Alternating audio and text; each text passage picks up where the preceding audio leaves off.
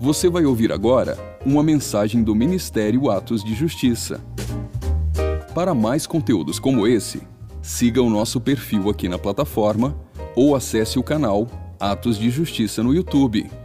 Aproveite e siga-nos também em nossas redes sociais. Que Deus te abençoe poderosamente. E lembre-se, viva todos os dias da sua vida por causa daquele dia. Fazer um resumo para a gente poder entender né, a sequência. Esse texto, esse, essa mensagem, nós vamos usar um pouco assim do conhecimento bíblico e do discernimento dos tempos proféticos. Então, resumidamente, o que nós conhecemos da história é, bíblica até os evangelhos é que Deus criou um universo perfeito há muito tempo atrás. Criou todas as, as formas de vida, a natureza, a matéria, as leis naturais que regem todo o universo, colocou ali anjos, querubins, serafins, e havia no jardim de Deus um querubim especial que é conhecido na literatura como Lúcifer, e ele tinha um alto posto hierárquico no reino de Deus. Mas ele se rebelou contra Deus, atraiu após si um terço dos anjos. Aí, por causa disso, ele foi destituído da posição, da glória, da formosura, do poder dele e foi lançado no planeta Terra junto com os anjos que o seguiram. E o planeta Terra, que é apenas uma poeira cósmica em todo o universo, se tornou o único lugar de toda a criação onde passou a existir rebeldia contra Deus, desobediência. Todo o resto do universo está perfeitamente é, organizado e de acordo com as regras, princípios, valores do reino de Deus. Deus governa plenamente em todo o universo, apenas na terra havia então aqui é, desobediência à vontade dele. E o que Deus faz? Deus vai lá e cria o ser humano e coloca onde? No planeta Terra. Para quê?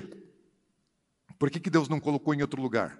Deus colocou exatamente no lugar onde ele lançou Satanás, para que o homem governasse na terra onde estava Satanás. Então Deus estava, na verdade, humilhando o diabo, porque o diabo não tinha poder de governo sobre a terra, Deus deu ao homem.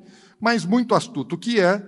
Satanás ele seduziu Adão e Eva e, e os convenceu pela cobiça de, do próprio desejo deles, da da, do fruto da cobiça deles. Né? Ofereceu para eles o fruto do conhecimento do bem e do mal, da árvore do conhecimento do bem e do mal, disse que eles seriam é, semelhantes a Deus, e eles viram aquele fruto que era é, é, aprazível, agradável aos olhos, né, bom para se comer e desejável para dar entendimento, e ainda iam se tornar igual a Deus, e aí comeram do fruto caíram na mentira, no engano. Satanás ele, ele usou uma verdade, mas ele perverteu a verdade. Nem tudo que ele disse era mentira, mas em cima de uma verdade ele construiu um engano e enganou Adão e Eva. E aí então o homem se torna escravo de Satanás, porque foi vencido por ele, e Satanás estabelece junto com seus anjos um governo espiritual sobre a terra, o império das trevas. O que Deus faz então? Depois disso, Deus envia um segundo Adão. Dessa vez, não um ser humano normal, mas o próprio Filho de Deus na forma humana.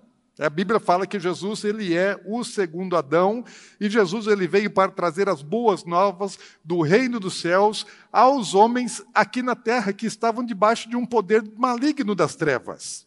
E ele trouxe os ensinamentos, protocolos, mandamentos de Deus e o caminho da redenção, do perdão dos pecados, da salvação e da eternidade. E Jesus ele consuma a sua obra na terra pagando a nossa dívida, porque o pecado ele gera dívida, e Jesus ele pagou a nossa dívida com o seu próprio sangue. E aí então ele volta para os céus, mas ele volta para os céus e ele deixa na terra os discípulos que ele treinou, ele deixa a igreja na terra para dar continuidade à sua missão. E prometeu que voltaria ao mundo para resgatar o mundo das mãos, das garras de Satanás e estabelecer finalmente o reino de Deus na terra de forma cabal, de forma plena. Isso está muito perto, muito próximo de acontecer e por isso que o diabo está desesperado. Então fica aí o aviso para todos os espíritos das trevas que o tempo está acabando. Amém? Glória a Deus e aleluia. Agora, você e eu, a igreja, nós somos herdeiros do ministério e da missão que Jesus veio cumprir na terra. A igreja, é, a palavra original é eclesia, e a eclesia ela, é, quer dizer originalmente chamados para fora. É uma congregação, uma assembleia de pessoas chamados para fora, eram chamados para fora é, das suas casas, para um ambiente público, e Deus nos chamou para fora do império das trevas e fez da igreja a congregação dos cidadãos do reino dos céus aqui na terra. E quando nós viemos para cá, para o mundo, nós viemos porque antes da fundação Deus já havia nos formado. Está lá em Efésios capítulo 1, se você quiser conferir, Efésios capítulo 1, versículos 3 a 5. Diz assim: Bendito Deus e Pai de nosso Senhor Jesus Cristo, que nos tem abençoado com toda a sorte de bênção espiritual nas regiões celestiais em Cristo assim como nos escolheu nele antes da fundação do mundo, para sermos santos e irrepreensíveis perante ele, e em amor nos predestinou para ele, para a adoção de filhos, por meio de Jesus Cristo, segundo o beneplácito da sua vontade. Então, nós fomos gerados em Deus antes que o mundo fosse feito. De alguma forma, nós já existíamos em Deus antes da formação do mundo, e Deus escolheu o momento certo para te enviar ao mundo.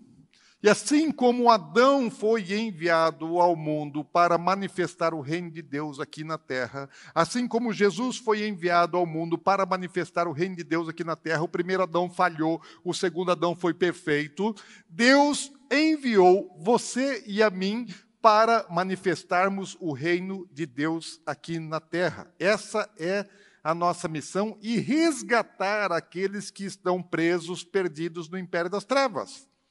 A Bíblia diz que essa nossa missão é a missão de embaixador. Nós somos representantes de um outro governo, do governo celestial, em um mundo estranho, que nós não pertencemos a esse mundo. Estamos nesse mundo, mas não pertencemos a esse mundo. Isso é o que Jesus nos disse, isso é o que a palavra de Deus nos ensina de muitas maneiras. Então, entenda, você não veio a esse mundo para se divertir. Você não veio a esse mundo para levar uma vida fútil. Você não veio a esse mundo para conquistar coisas que não têm valor eterno. Você veio a esse mundo para cumprir uma missão dada por Deus. E uma vida de sucesso é conseguir cumprir a missão que Deus te deu. Agora, nós não sabemos, quando nascemos, qual é a nossa missão. E nós temos que descobrir a respeito desse assunto de que nós somos comissionados por Deus para uma missão, Jesus ele vai ensinar muitas vezes a respeito disso, principalmente através de parábolas. Por exemplo, na parábola dos trabalhadores maus, na parábola do bom servo e do mau servo, na parábola dos talentos, na, na parábola do fazendeiro rico, na parábola da grande ceia, na parábola do administrador infiel, na parábola das dez minas, enfim, Jesus ele fala muitas e muitas vezes a respeito disso, nos contando histórias, parábolas. E quando nós somos enviados ao mundo com uma missão, o que Deus faz? Aqui no texto que nós lemos, ele fala assim: que ele nos tem abençoado com toda sorte de bênção espiritual nas regiões celestiais. Ou seja, Deus não te manda e larga você perdido à toa no mundo. Ao contrário, ele te capacita. Ele dá tudo o que você precisa para cumprir a sua missão na terra. O que, que ele te dá? Ele te dá dons, ele te dá talentos, ele te dá unção, ele te dá recursos, ele te dá saúde, ele te dá vida, ele dá tudo o que você precisa para cumprir a sua missão. Lógico, como as missões são distintas, são diferentes, não são todas iguais. Então Deus dá coisas diferentes, dons, talentos, recursos, condições diferentes para cada pessoa, conforme o propósito da sua existência. E, e, eu vejo assim, eu fico muito feliz quando eu vejo pessoas servindo no reino de Deus com os seus dons e talentos. Por exemplo, né, agora mesmo as crianças foram lá para o Kids e, e tem muitas mulheres, mães, que estão lá cuidando dos vossos filhos. E às vezes elas têm, gostariam de estar aqui participando do culto. E tem a sua própria família, marido, filhos e tantos outros afazeres, mas elas vêm aqui para servir cuidando das crianças, abençoar vidas. Nós temos outras irmãs que durante a semana estão aqui no projeto alfabetizando vidas, cuidando de crianças e e alfabetizando crianças aqui na igreja. Temos muitas pessoas servindo nos projetos sociais. Toda quinta-feira, se você vier aqui à tarde, tem um monte de gente fazendo separação de fruta, verdura, legume para o sacolão que é distribuído semanalmente. Mensalmente nós distribuímos é, é, cesta básica, então tem um pessoal que vai lá, que compra, arruma, organiza e depois vai e faz a entrega. Isso nunca para. Então, tem muita dinâmica. Eu gosto de ver pessoas que têm talento, dons musicais, que cantam, que tocam, que dançam, que representam teatro e estão servindo na casa de Deus. Outras pessoas talvez não tenham esses mesmos chamados, mas às vezes têm chamado para manter. São investidores na obra e fazem a manutenção financeira da obra. Aliás, a respeito desse assunto, Jesus ele disse que é, nesse mundo nós não temos riquezas. Que o que existe nesse mundo, riqueza é só no céu, riqueza é só celestial. Jesus sabe o que é riqueza. De Deus é a prata e o ouro. E o mundo é um mundo paupérrimo diante do reino dos céus. Esse mundo é pobre, é miserável diante da riqueza do reino dos céus. E Jesus ele disse assim: No mundo vocês não têm riqueza. No mundo nós temos recursos. E é, uma, e é muito diferente riqueza de recurso. Recur, é, é, riqueza é aquilo que você acumula. Recurso é aquilo que você movimenta, aquilo que você faz a coisa girar, faz a coisa acontecer. E Deus nos dá recursos. Agora, por que é que Deus nos dá recursos? Claro que Deus está preocupado com, com o nosso sustento, faz parte do plano de Deus. Quando uma nação envia um embaixador para um outro país, não manda para passar necessidade, dificuldade, sofrer naquele outro país. Ao contrário, ela se preocupa e cuida de todas as necessidades do seu embaixador. E Jesus fala isso, que Deus ele é responsável por todas as nossas necessidades e já nos disponibilizou toda sorte de bênção espiritual. Agora, imagina só o embaixador quando ele chega num outro país, pega o embaixador dos Estados Unidos e vai para um país pobre. Ele vai constituir riqueza naquele país pobre? Não ele vai lá servir a nação dele, representar a nação dele naquele país pobre, e ele pode enriquecer, sim, mas onde é que ele acumula riqueza? Na nação dele, no país dele. Ele vai comprar bens, propriedades e investir no próprio país, lá no, na América do Norte, não no, no país onde ele está. Porque ele sabe que ali ele só está cumprindo uma missão, que ele não pertence àquele lugar. E Deus nos vê exatamente dessa maneira, e nós precisamos ter consciência: desse mundo nós não levamos nada. Não importa o quanto você adquirir, o quanto você ganhar, o quanto você acumular, você não vai levar nada. Aliás, a única coisa que você vai levar é aquilo que você investe no reino de Deus. Isso sim vai te trazer recompensas. A Bíblia fala muito a respeito disso, Jesus nos ensinou muito sobre isso, mas não somente sobre recurso, mas tudo o que você tem na vida, tudo que Deus te dá na vida, tem que servir para cumprir o propósito que Deus estabeleceu para a sua existência. Paulo ele diz lá em 1 Coríntios 10, 31, fala assim: ó, portanto, quer comais, quer bebais, ou façais qualquer outra coisa, façais para a glória de Deus. Ou seja, quando você vai dormir, você está cumprindo um propósito de Deus. Quando você vai comer, você está cumprindo um propósito de Deus. E assim deve ser em todas as nossas atividades, em tudo. Deus é detalhista e Ele quer que a minha vida seja glória para Ele, gloriosa para Ele, em todas as coisas, nas pequenas e nas grandes coisas, nas eclesiásticas e não eclesiásticas, em absolutamente tudo. E família, isso é importante você compreender, é ponto central no propósito de Deus para a sua vida.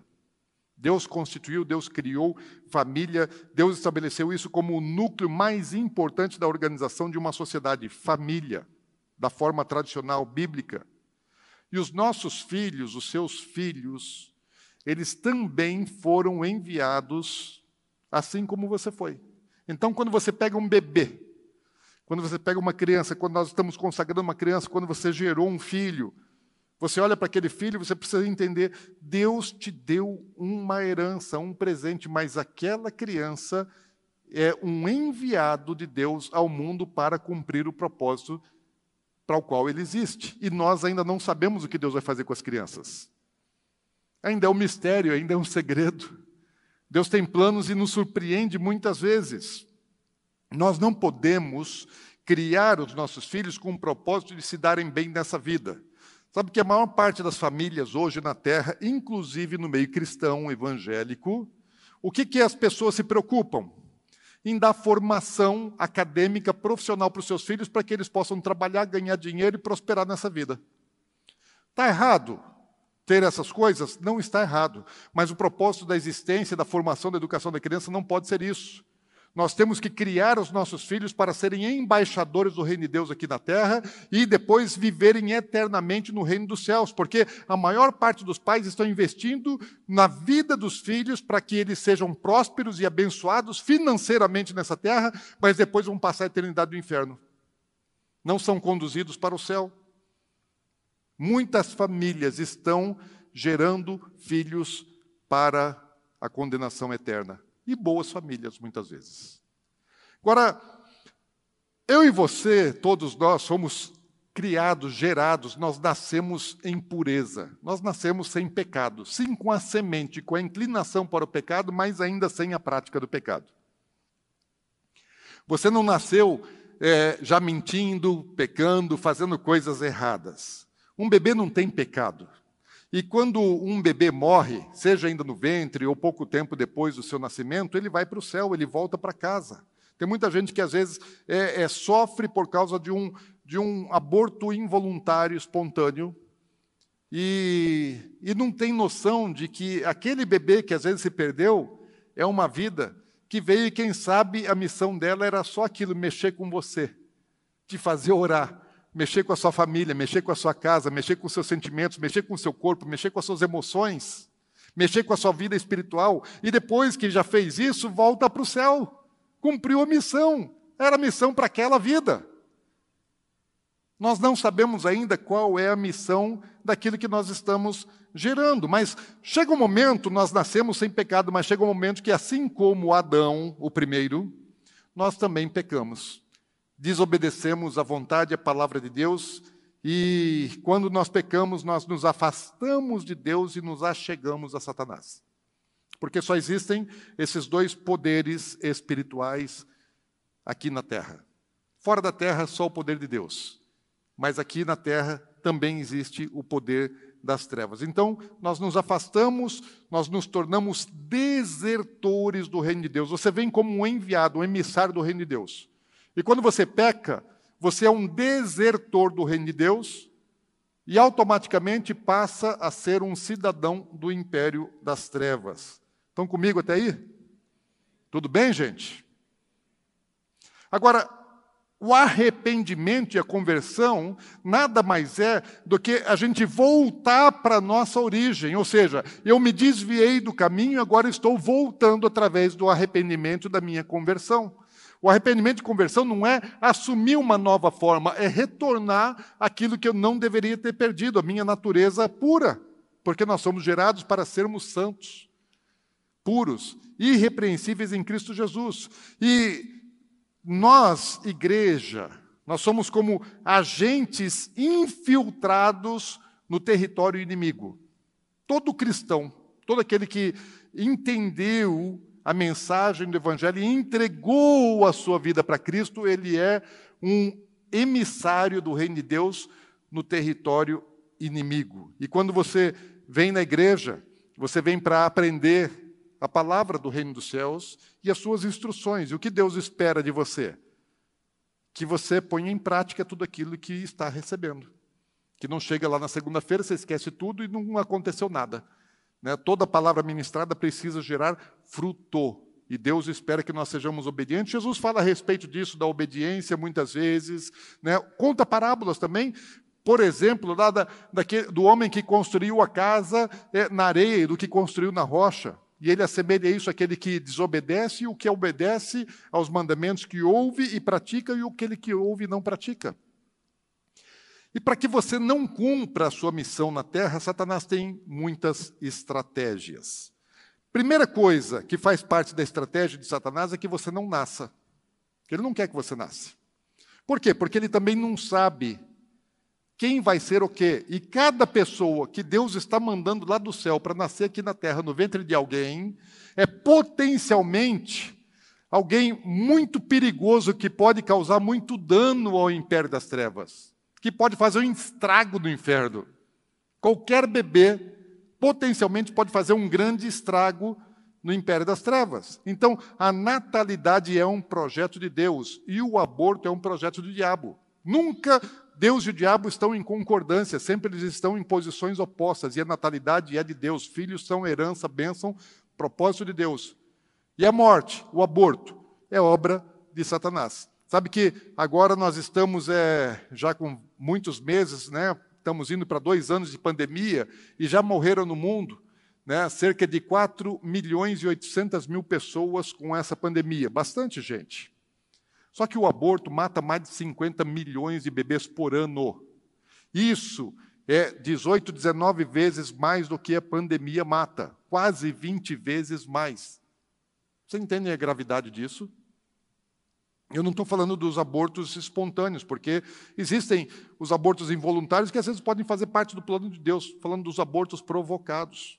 Agora, o segundo plano de Satanás, se ele não conseguiu te abortar, se ele não conseguiu te matar no seu nascimento, qual é o projeto agora dele então? Ele vai tentar te corromper através do pecado, porque você nasceu puro, perfeito, sem defeito, ainda não sabe quem é, o que vai fazer, o que vai ser da vida, mas ele precisa te corromper o quanto antes.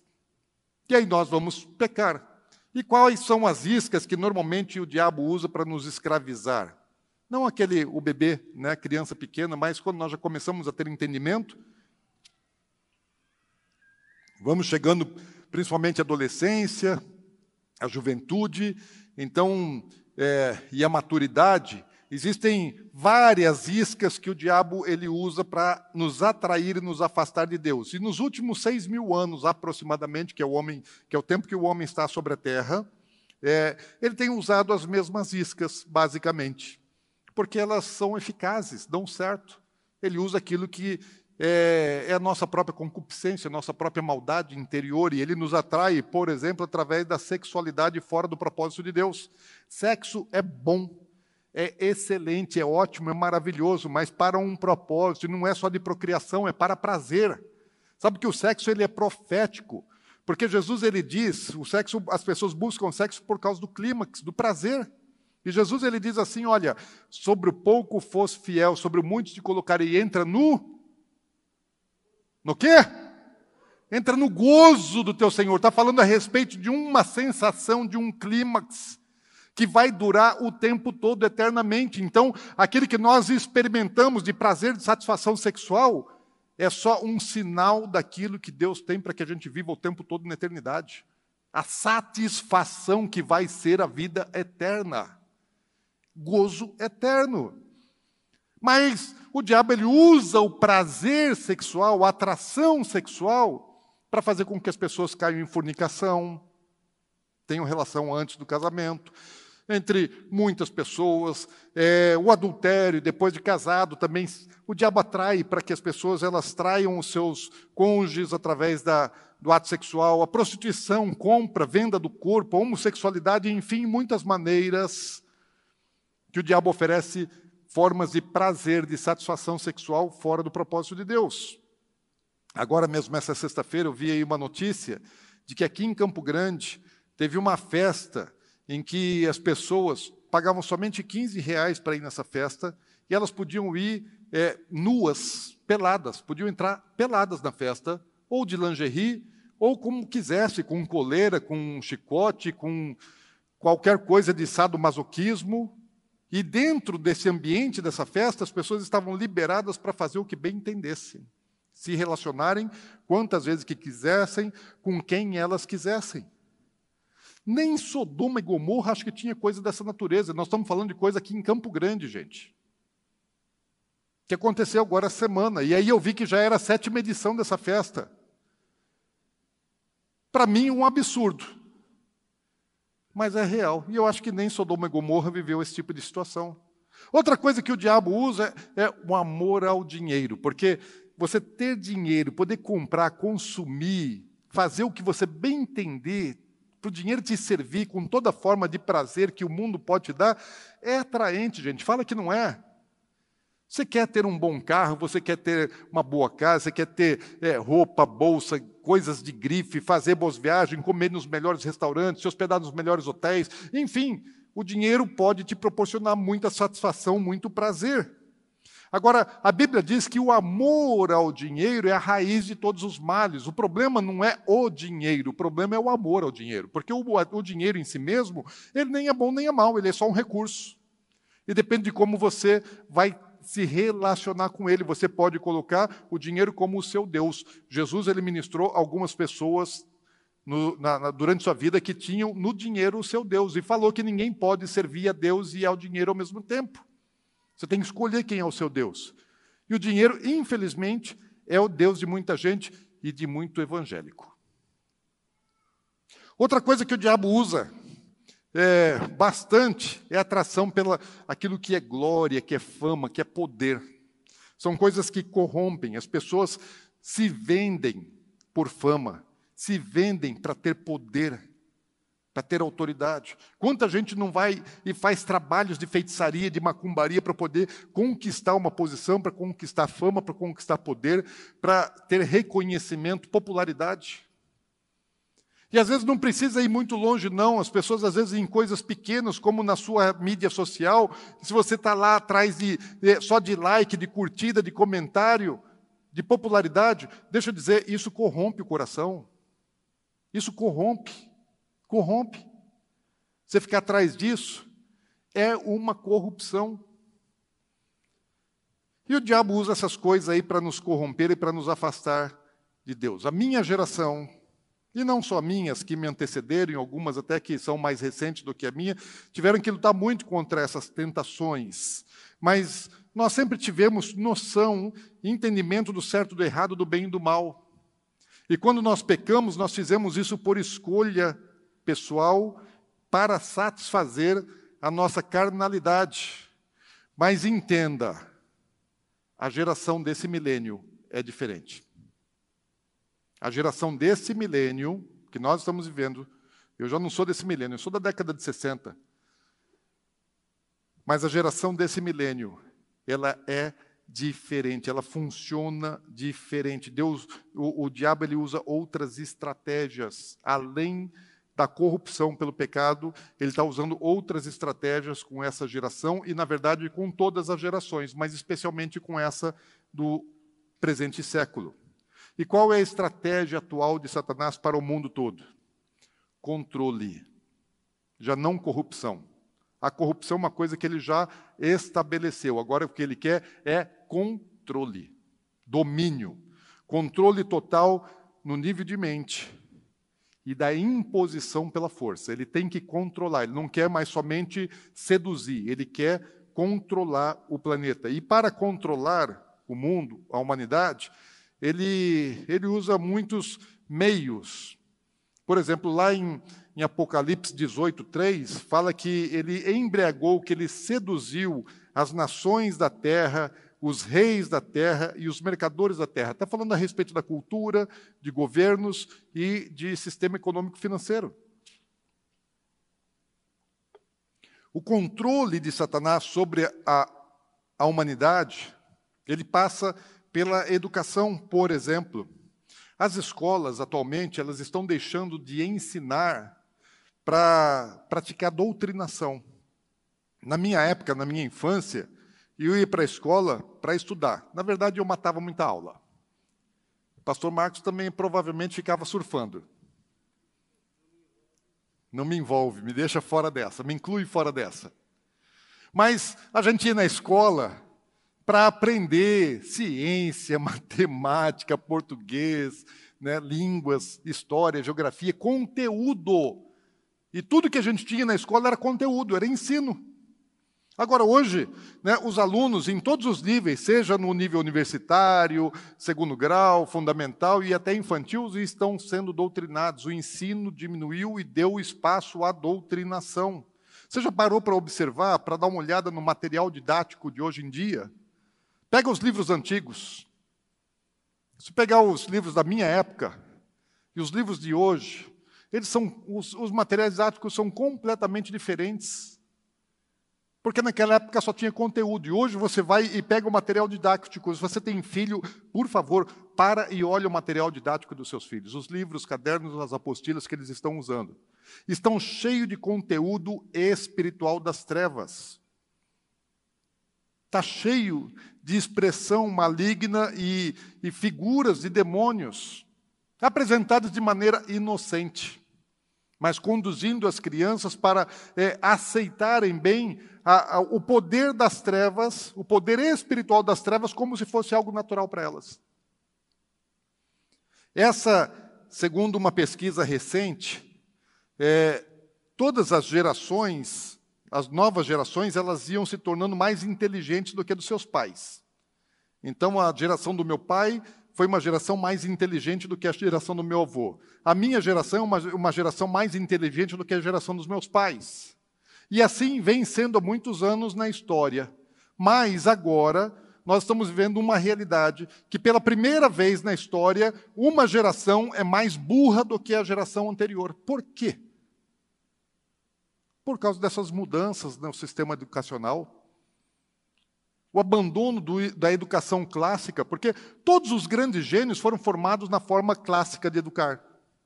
Mas aí surgiu um monte de modernismo, de sistemas educacionais, que eu não conheço bem, né? mas Paulo Freire, construtivismo e tantos outros aí, que deixam a gurizada liberada, que não tem cobrança, que não tem disciplina, que às vezes não tem nem prova, que às vezes não tem nem tarefa. E o que está acontecendo? Estão cada vez mais burro. Por quê? Porque a educação está ruim. Porque se tornou doutrinação. E assim eu temo, porque é, a próxima pesquisa vai mostrar algo ainda mais grave, porque nós já estamos praticamente com dois anos com as crianças, é, os alunos, passando de ano é, sem estudar. Não aprenderam, mas foram aprovados. Universidades anteciparam a formação até de médicos antecipação de formação, seis meses em turmas de medicina, por causa de pandemia. Ou seja, deixaram de aprender num tempo importante, um tempo prático, essencialmente importante, formados sem estudar tudo que precisavam ter estudado.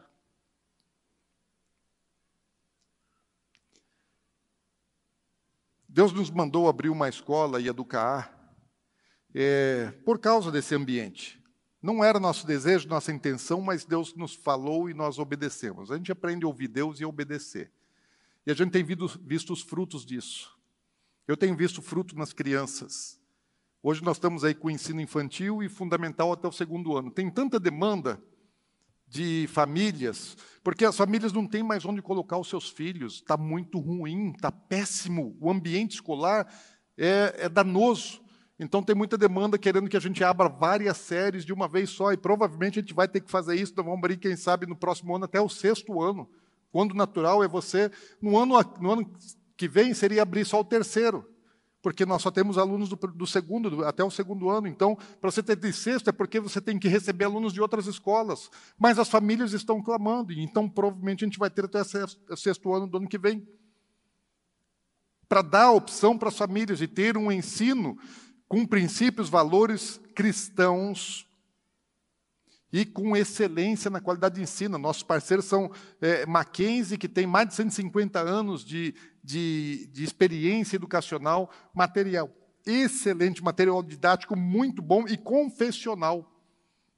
Sem poluição, o conteúdo de inglês nosso, pelos quinto ano, o, a International School foi, foi eleita o melhor programa bilíngue do país, pelo quinto ano seguido. E é o que nós temos. E glória a Deus, porque não tem nem Halloween.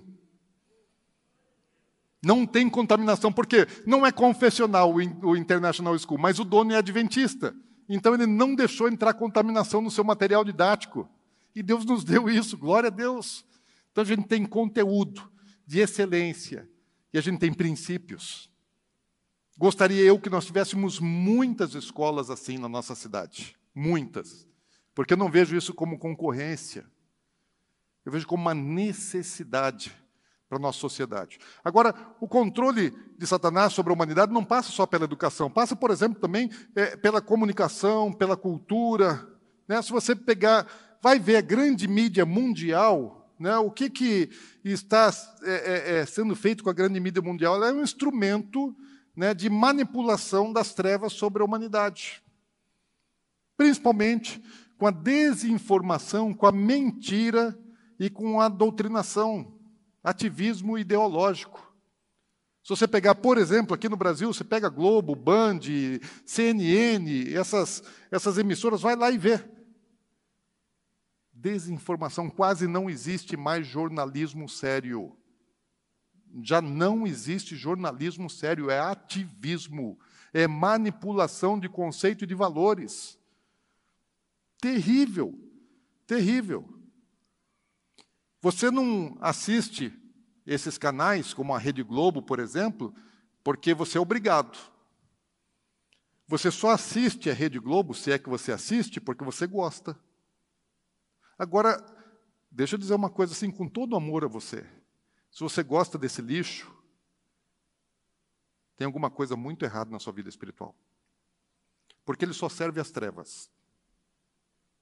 Porque não tem nada de bom, porque aquilo que é produzido ali, a origem é nas trevas. Então, se você para para perder o seu tempo e colocar, deixar aquilo fritar os seus miolos,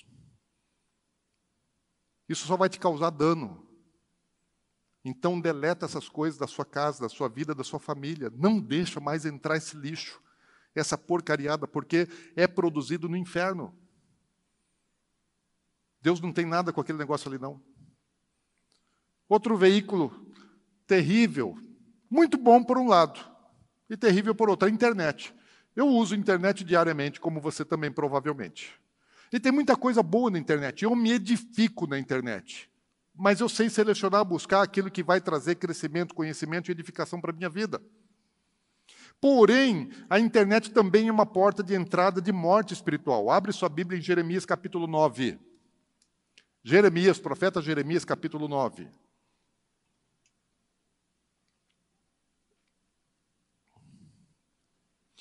Versículo 21 diz assim: Porque a morte subiu pelas janelas e entrou em nossos palácios e exterminou das ruas as crianças e os jovens das praças. O que, ele está dizendo? A morte ela entrou nas nossas casas para destruir os nossos filhos. Ela entrou nos nossos lares e tirou os nossos filhos, as nossas crianças, das ruas, das praças, das brincadeiras normais. E qual foi a porta de acesso? Fala que entrou não pela porta, mas fala que entrou pela janela. Se você pegar a sua versão bíblica em inglês, vai estar lá que a morte entrou por onde? Pelo Windows que é o Windows? O Windows é só a primeira plataforma de computador pessoal que foi lançada. Depois do Windows vieram muitas outras plataformas de computador, é, é, é, de produtos de informática que você usa de maneira doméstica e pessoal. E através da internet, da telinha, do smartphone, do tablet, da televisão, do computador, a morte entrou nos lares. Tirou as crianças das ruas e das praças, como está aqui, e está matando. Matando como? Espiritualmente, muitas vezes até levando crianças a cometerem suicídio. Como você já ficou sabendo muitas vezes por aí, espalhado pelo mundo. Crianças sendo ensinadas a, a se matarem, literalmente.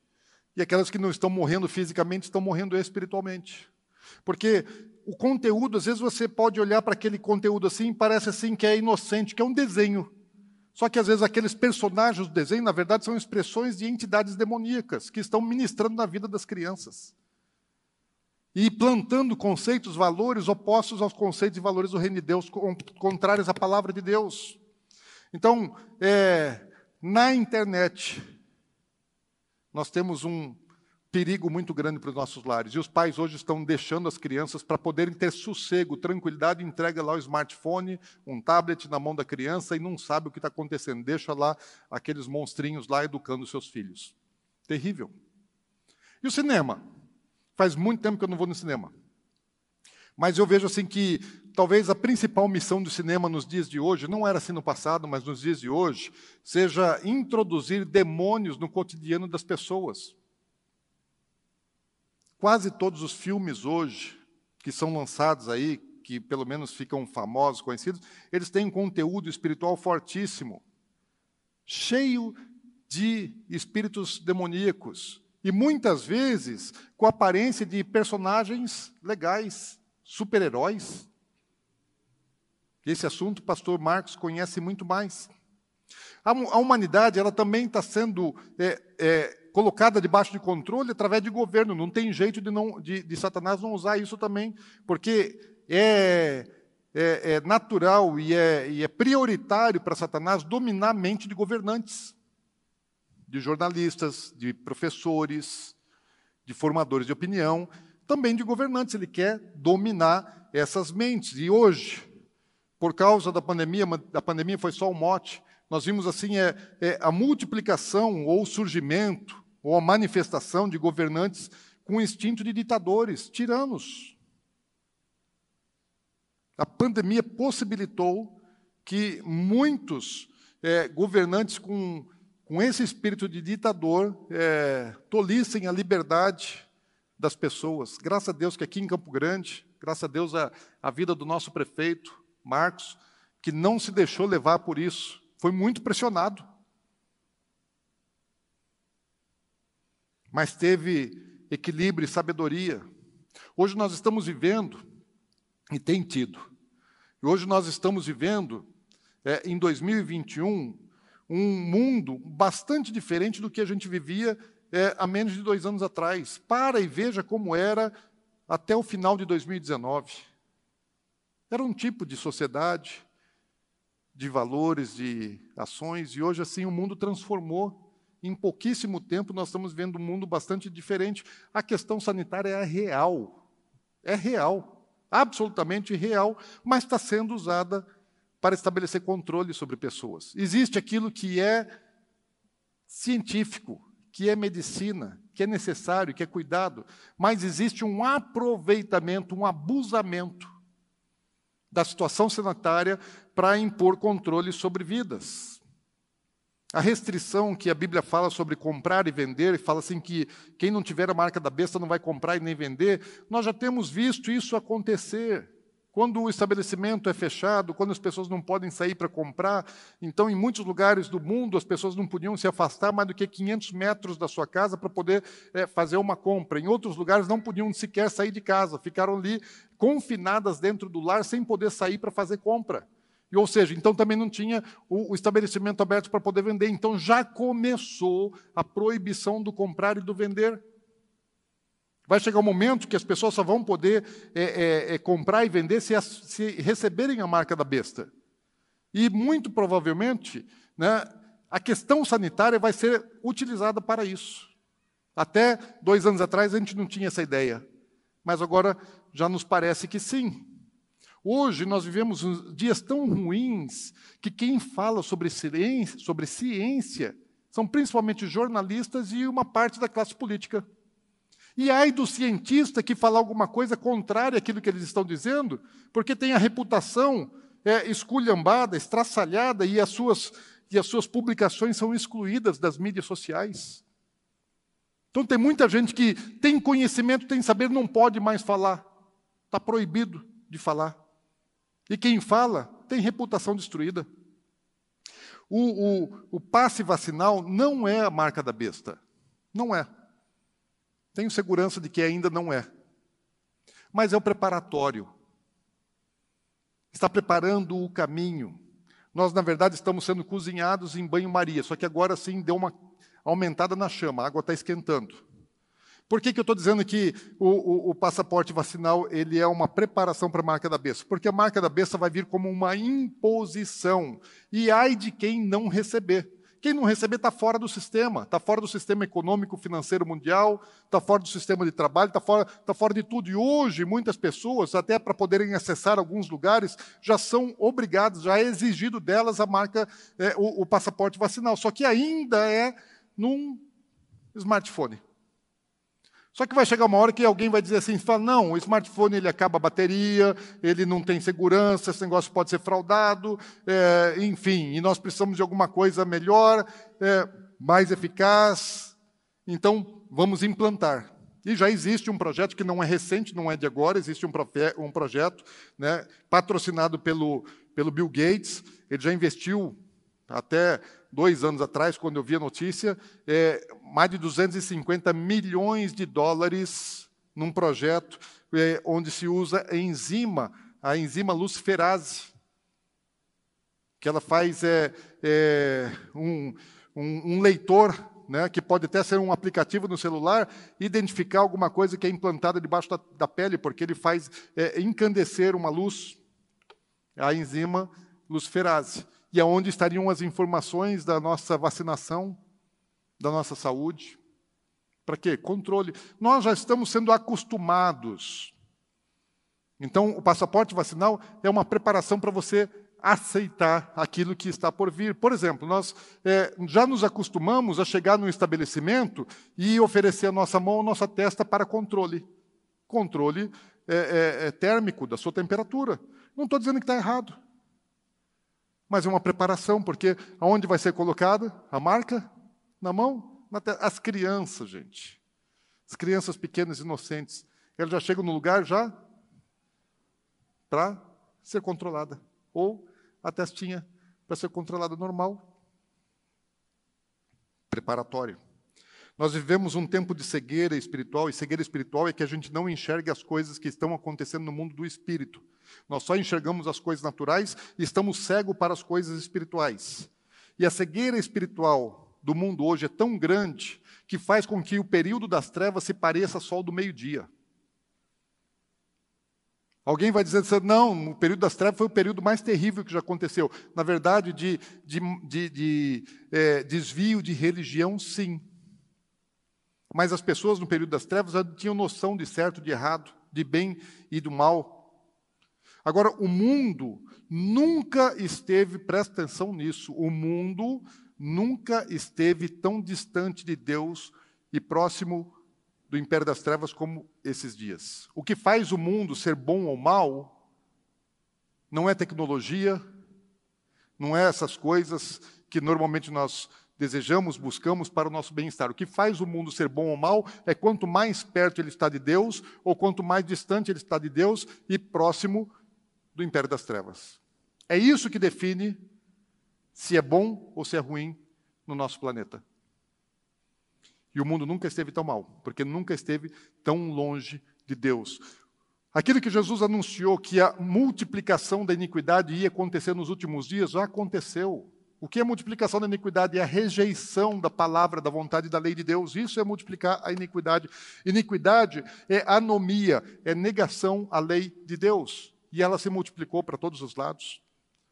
E do ponto de vista da, da, da igreja, nós chegamos nos dias que também Jesus falou e os apóstolos anunciaram um tempo de apostasia. Jesus disse que o amor de quase todos esfriaria. Ele não está falando do amor é, do homem para com a mulher, da família é, em relação aos filhos. Está falando, quando Jesus está falando de amor, ele está falando dos mandamentos de Deus. Qual é o primeiro mandamento? Amar a Deus sobre todas as coisas e segundo o próximo como a ti mesmo. Então Jesus ele está falando a respeito do amor que esfriaria, que é o amor a Deus e o amor ao próximo. E nós vivemos uma sociedade egoísta que pensa mais em si do que em qualquer outra pessoa, e que busca mais os seus próprios interesses do que os interesses de Deus. Muitos cristãos amam muito mais as coisas do mundo do que a Deus. Como Paulo já disse lá em 2 Timóteo, no capítulo 2. Falou a respeito dos, dos últimos dias e do caráter das pessoas nos últimos dias. Agora, o politicamente correto que a gente tanto acostumou a ouvir, ele não tem a ver com certo ou errado, com bem ou mal. Ele tem a ver, assim, com um sistema de pensamento e de atitudes sem Deus. Isso que é tratado como é, politicamente correto. As pessoas que nasceram neste milênio, entenda isso. As pessoas que nasceram nesse milênio, não, não se preocupe com barulho, não. Presta atenção aqui. As pessoas que nasceram nesse milênio não pensam igual as pessoas das décadas anteriores. Não são iguais. Não pensam da mesma maneira. É diferente. Sabe o que está acontecendo? Quando você conversa com um adolescente, por exemplo, você pensa que conversa em português, usa as mesmas palavras que ele usa, pode usar até a mesma linguajar e gíria deles. Mas você pensa que ele está te entendendo e ele não está te entendendo. E ele também, e você não consegue entender ele, ele não consegue te entender, ainda que estejam se falando no mesmo idioma. Por quê? Porque a sua mente funciona diferente da mente dele por todas essas coisas que entraram na mente dessa geração, seja pela educação, pela internet, pelas influências todas que existem aí, é, eles têm valores diferentes e invertidos em relação àquilo que nós aprendemos. Porque eles tiveram uma mente. Quando nós nascemos, nós somos como um computador que ainda não tem nada, que vai receber os aplicativos, os programas, os executáveis que vão ser instalados nele para funcionar. E nós vamos crescendo e vamos recebendo toda essa formatação na nossa mente. E nós fomos formatados num sistema operacional espiritual. E eles estão sendo formatados num outro sistema operacional. Por isso, quem tem adolescente em casa sabe do que eu estou dizendo. A humanidade desses nossos dias, ela vive tempo de idolatria como nunca o mundo existiu. Como assim, pastor? Sim. Porque o que é idolatria? É você adorar outros deuses, falsos deuses. E o segundo mandamento é que você não deve é, adorar imagem de falsos deuses. No passado, o que acontecia na adoração de, ídolos, de imagens de falsos deuses? Era só nos templos pagãos. Então, uma pessoa que adorava um falso deus ia a um templo pagão para fazer isso. Hoje, as imagens dos demônios, dos espíritos malignos, não estão mais nos templos pagãos, estão em todos os lugares. Estão é, na, na, na moda, estão às vezes na camiseta da pessoa. Está na tatuagem, está no gibi, está no desenho animado, está no filme, está nos objetos que a pessoa tem em casa, está em todos os lugares. Né? Imagens de demônios estão assim é, em todos os ambientes. O que é isso? Isso é idolatria.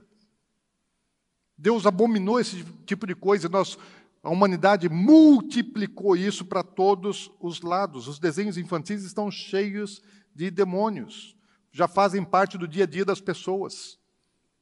Não sentem nenhum constrangimento de tatuar é, expressões de espíritos malignos no seu próprio corpo.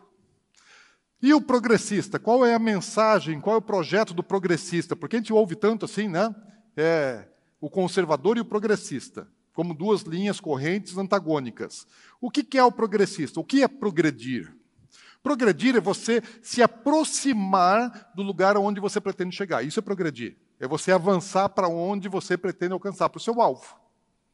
E para onde está progredindo a humanidade? Onde é que eles querem chegar? Deixa eu dizer para você, vou responder. A humanidade fez escolhas erradas, tomou um caminho errado, e ela está se precipitando nesse caminho como um gado que está indo cego para o matadouro. Nós vivemos um tempo de cegueira espiritual. Acha que está tudo bem.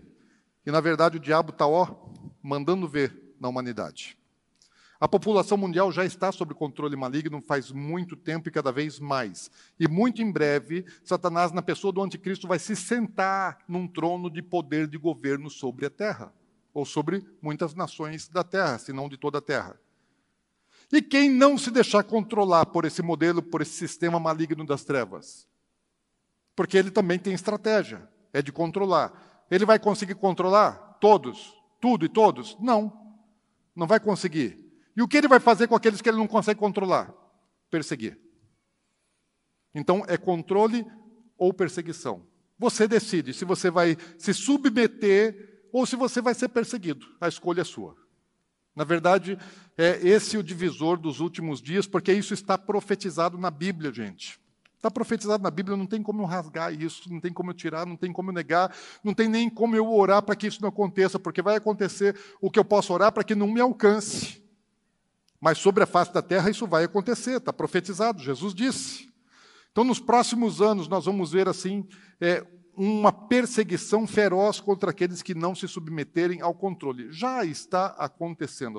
As, transformações que nós estamos vendo na sociedade nesses dias, elas são de natureza espiritual, essencialmente de natureza espiritual, são movidas pelos poderes espirituais que influenciam a humanidade.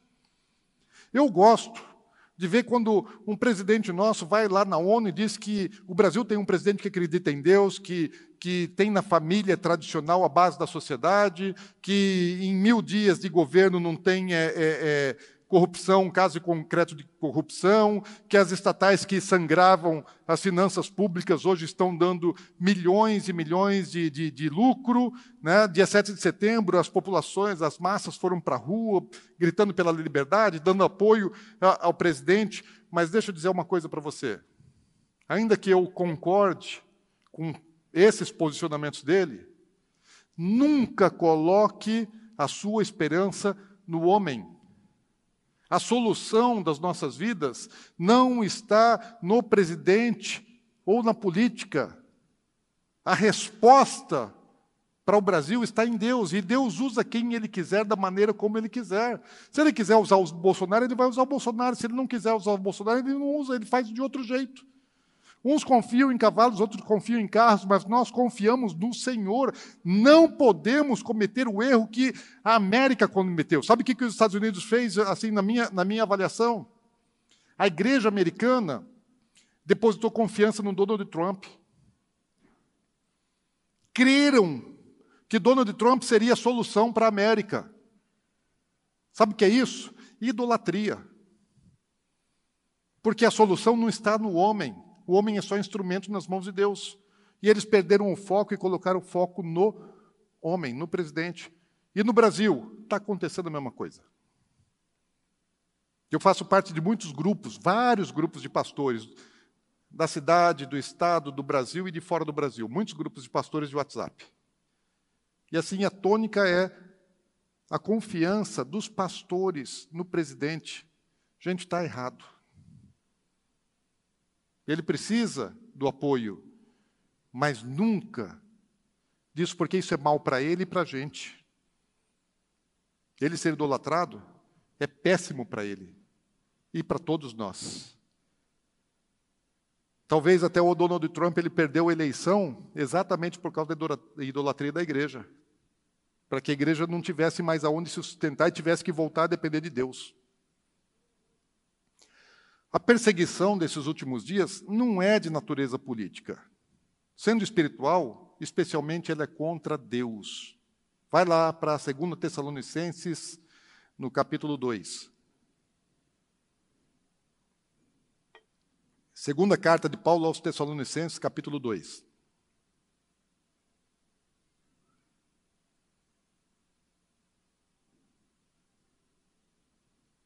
Versículo 3 e 4 diz assim: Ninguém, de modo nenhum, vos engane. Paulo está falando assim: não se deixe enganar, cuidado, porque o engano está aí. Cai quem quer. Porque isto não acontecerá sem que primeiro venha apostasia. Isso aqui é a volta de Jesus. Primeiro vem a apostasia, só então, depois é que virá é, a volta de Jesus. Mas antes, também será revelado o homem da iniquidade, o filho da perdição, que é o anticristo o qual se opõe e se levanta contra tudo que se chama Deus ou é objeto de culto. Ou seja, presta atenção, Paulo está falando dos últimos dias, está falando da volta de Jesus. Antes da volta de Jesus, o que é que acontece? A apostasia da igreja e a manifestação do iníquo que se opõe contra Deus e contra o culto a Deus. Então, a perseguição que nós já estamos vendo nesses dias é uma perseguição, é de um sistema do anticristo que é contra Deus, e ou você se enquadra nesse sistema ou você está é, é, tá excluído, você não tem mais sua liberdade, nem para cultuar. Já começou. Você já tem visto aí na mídia, tem assistido aí nas mídias sociais, né, que há muito tempo que o evangelho, o evangelho, que é a mensagem de amor de Deus, que deu o seu próprio filho, que morreu no nosso lugar inocentemente para remissão, para perdão, para quitação da minha dívida, da minha dívida. Mensagem de amor como essa não existe. Sabe de uma coisa? Os progressistas e os formadores de opinião dizem que o evangelho é mensagem de ódio, especialmente naquilo que tange a conceito de família. Mensagem de ódio. Inversão completa de valores. Técnicos da ONU, já no ano passado, propuseram a proibição do cristianismo, proibição do cristianismo naquilo que eles consideram discriminação. A religião, ela não pode isso. Sim, a ONU dizendo o que, que a religião pode e o que, que a religião não pode. Por enquanto é uma proposta de técnicos, mas daqui a pouco se torna política. Você viu aí muitos, muitas pessoas que acabaram sendo presas né, porque expressaram opinião conservadora. Sabe que a maior parte das pessoas que foram presas eram evangélicas? Na semana passada, agora, nós vimos um pastor canadense sendo preso, saiu no mundo inteiro, né, que ele voltou para o Canadá, quando chegou no Canadá já foi preso ali, desceu do avião já algemado. Por quê? Porque ele abriu igreja durante o período da pandemia. Essa semana também no estado do Pernambuco foi editado um decreto que impõe que para a pessoa ir na igreja precisa do, do passaporte vacinal. Nos meios de transporte público, que segundo as pesquisas é o ambiente de maior propagação do vírus, não é necessário. Para entrar num shopping não é necessário, para entrar num banco não é necessário, para entrar no supermercado não é necessário, mas para ir no culto precisa. O que é isso? Questão sanitária? Não. Perseguição religiosa, exclusivamente. Mais nada perseguição religiosa. Mas isso já está profetizado, não tem como impedir, a gente pode gritar e dizer não, e devemos fazer isso. Mas já está dito que esse é o agir e o mover dos últimos dias. Entenda, se você é um crente fiel a Deus, o mundo não te aceita mais. Você foi infiltrado no mundo, você veio como embaixador e trazendo uma mensagem boa para esse mundo em trevas. Só que esse mundo não nos quer mais. Não nos deseja mais, esse mundo hoje já nos rejeita. E eu vou dizer para vocês que coisa semelhante àquilo que aconteceu com os judeus no século passado, muito provavelmente vai acontecer também com a igreja. O mesmo tipo de perseguição, porque Hitler é um tipo de anticristo que perseguiu os judeus. O próximo, o verdadeiro anticristo, também vai perseguir os judeus, mas no final, primeiro ele vai perseguir a igreja. O povo cristão sempre foi muito pacífico e obediente às leis. Sempre. Sempre. Todos os governos de todos os segmentos sempre puderam contar é, com, com o apoio das igrejas evangélicas que sempre apoiaram os governantes e sempre foram fiéis cumpridores das leis.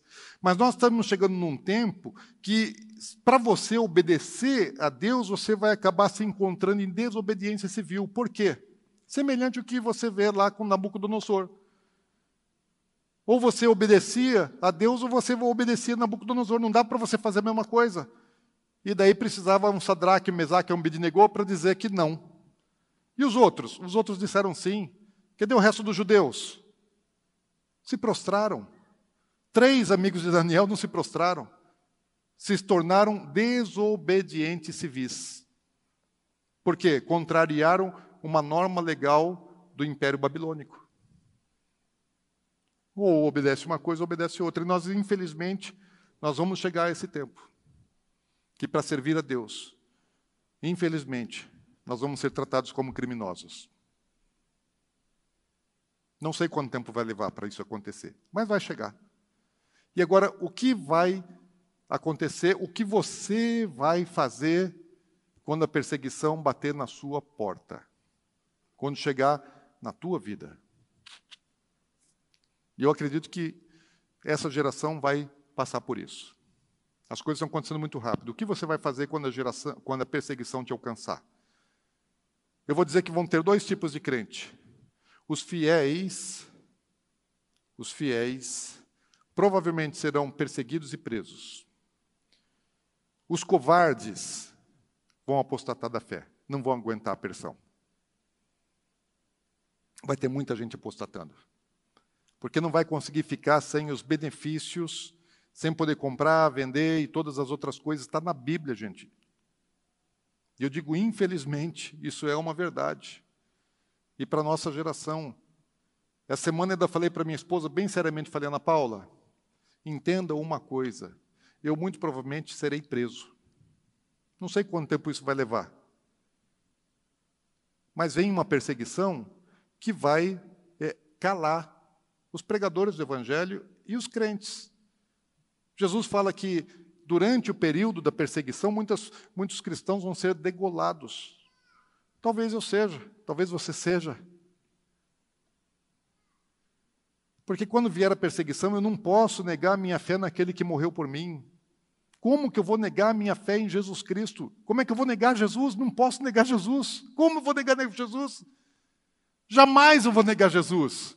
E eu também sei que eu tenho uma missão nessa terra, e a minha missão é comunicar, anunciar, pregar a palavra de Deus. E como é que eu vou descumprir a minha missão porque o diabo não quer que eu cumpra a minha missão? Ele que se lasque. E se ele tiver poder e autoridade para me prender, para me matar, ele que faça.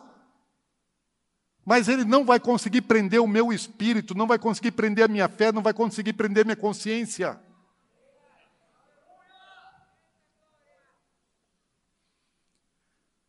Sabe uma coisa? O diabo está desesperado. Por isso, tanta fúria nos últimos anos. Abre lá. Estamos chegando no fim, gente. Vocês me dão mais uns minutinhos só? Apocalipse 12, 12.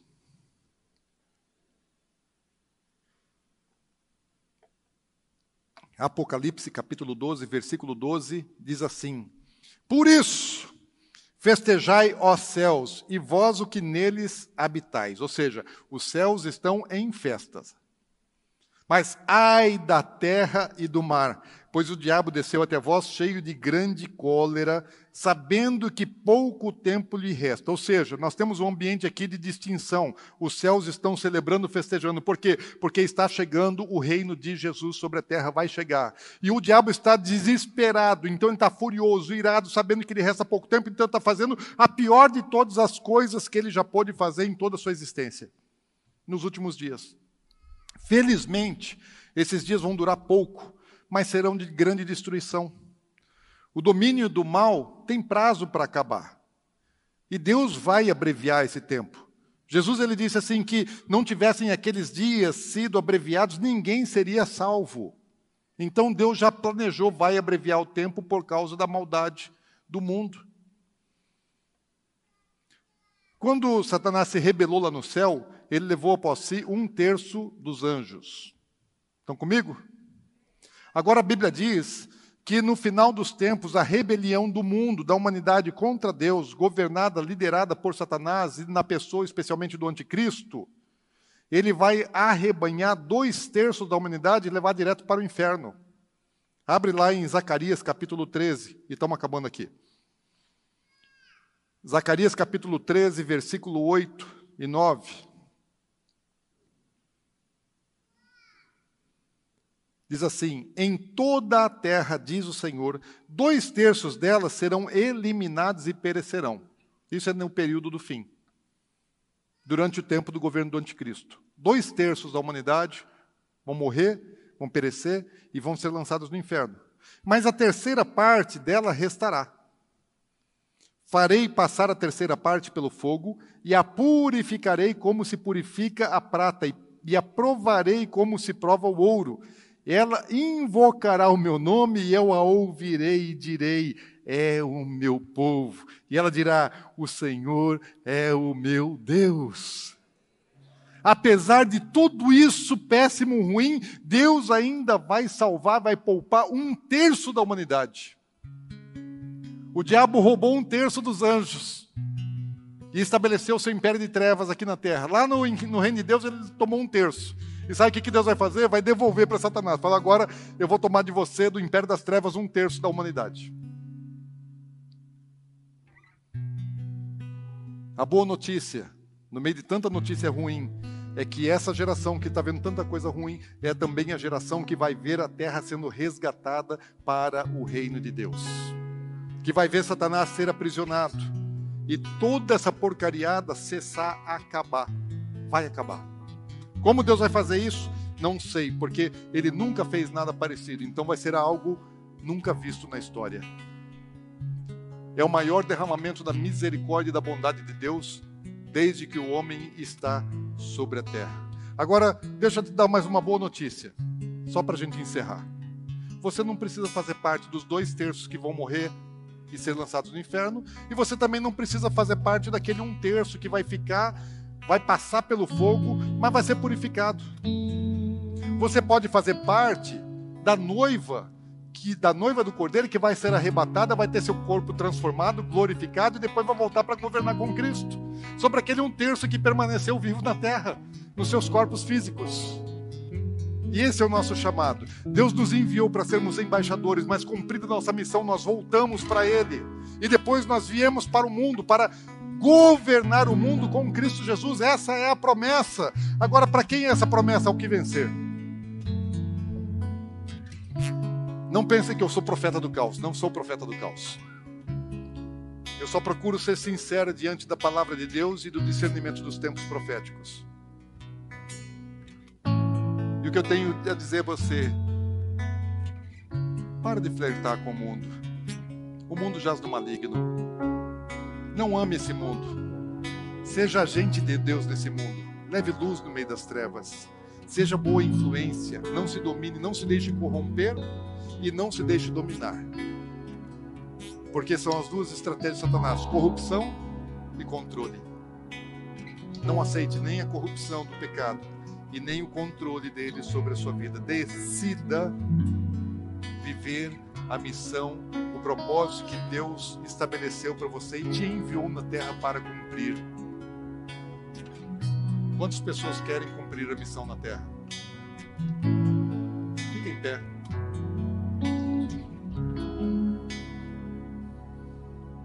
Eu quero pedir a você, leve esse assunto muito a sério. Leve muito a sério. Hoje você não vai sair daqui pulando, festejando, alegrando. Na semana passada nós fizemos isso, né? Era festa de tabernáculo e nos alegramos. Mas a festa tabernáculo é profética, fala do tempo da volta de Jesus. Só que antes da volta de Jesus precisam acontecer essas coisas e já estão acontecendo. Então é um tempo terrível e ao mesmo tempo glorioso. Depende do lado que você está. Tenebroso para aqueles que estiverem longe de Deus e glorioso para aqueles que estiverem com Deus. E assim vai ser o fim. Eu queria que você orasse. E saiba assim, Deus tem promessa para o seu povo, mas a promessa de Deus é aquele que vencer, é ao vencedor, aquele que for fiel até o fim, aquele que for fiel até a morte. A esse Deus tem promessas, ao que vencer, ao vencedor, ele está falando assim, até o fim. Fiéis, firmes, valentes até o fim, resistentes até o fim, jamais retroceder. Então eu queria que você orasse e você vai orar agora enquanto o louvor vai ministrar, pedindo assim perdão pela corrupção que você se deixou induzir. Porque o diabo ele só faz, ele não, ele não peca no seu lugar, ele só te induz. E você é quem decide pecar. Então, você se corrompe pelas ofertas de Satanás. Peça perdão pela corrupção. Para de criticar os governantes, porque todos nós nos corrompemos. Todos nós nos corrompemos. Você e eu somos corruptos. Porque Satanás já fez ofertas para nós e nós aceitamos, todos nós. Isso é corrupção. Da mais grave, da mais séria que existe. Então peça perdão pela corrupção.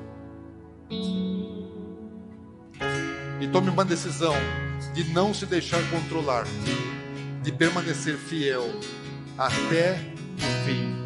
Permaneça fiel, firme até o fim. Eu quero que você ore a respeito disso agora.